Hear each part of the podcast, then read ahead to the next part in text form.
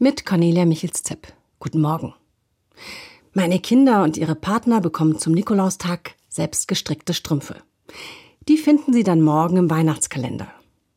Warum ausgerechnet Strümpfe? Weil es dazu zwei Strumpfgeschichten gibt, die ich so sehr mag. Die eine handelt vom Nikolaus. Nikolaus von Myra, der im vierten Jahrhundert lebte, stammte aus einem sehr reichen Elternhaus. Seine Eltern sind dann aber schon früh an der Pest gestorben, und schon allein deswegen konnte er sich über das große Erbe wenig freuen. Hinzu kam, dass ihn die grenzenlose Armut um ihn herum bedrückt hat. Unzählige Legenden handeln davon, was Nikolaus alles unternommen hat, um die Not zu lindern.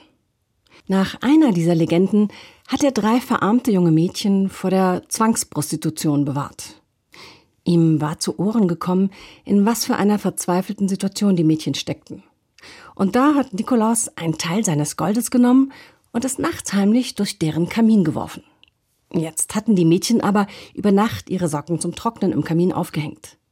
Und so sind die Goldstücke allesamt in die geöffneten Strümpfe gefallen. War das ein Jubel am anderen Morgen, als sie die Strümpfe abgehängt und das Gold gefunden haben. Ein wahres Sockenwunder eben. Die andere Strumpfgeschichte hat mir meine Tochter erzählt. Einmal in ihrer Weiterbildung hat die ausbildende Psychotherapeutin plötzlich im Reden innegehalten und auf ihre Strümpfe gezeigt. Sind die selbst gemacht? Ja. Wer hat die gestrickt? Meine Mutter. Das ist gut, hat die Therapeutin gesagt. Dann sind ihre Füße immer von mütterlicher Liebe umgeben. Diese Geschichte hat mich natürlich enorm motiviert, emsig weiter zu stricken. Jedenfalls solange Finger und Augen es zulassen.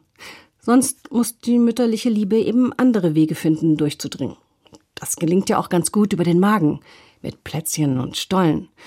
Oder was es sonst noch zum Verwöhnen gibt. Und wenn alle Stricke reißen, muss die mütterliche Liebe eben mit gekauften Socken wärmen.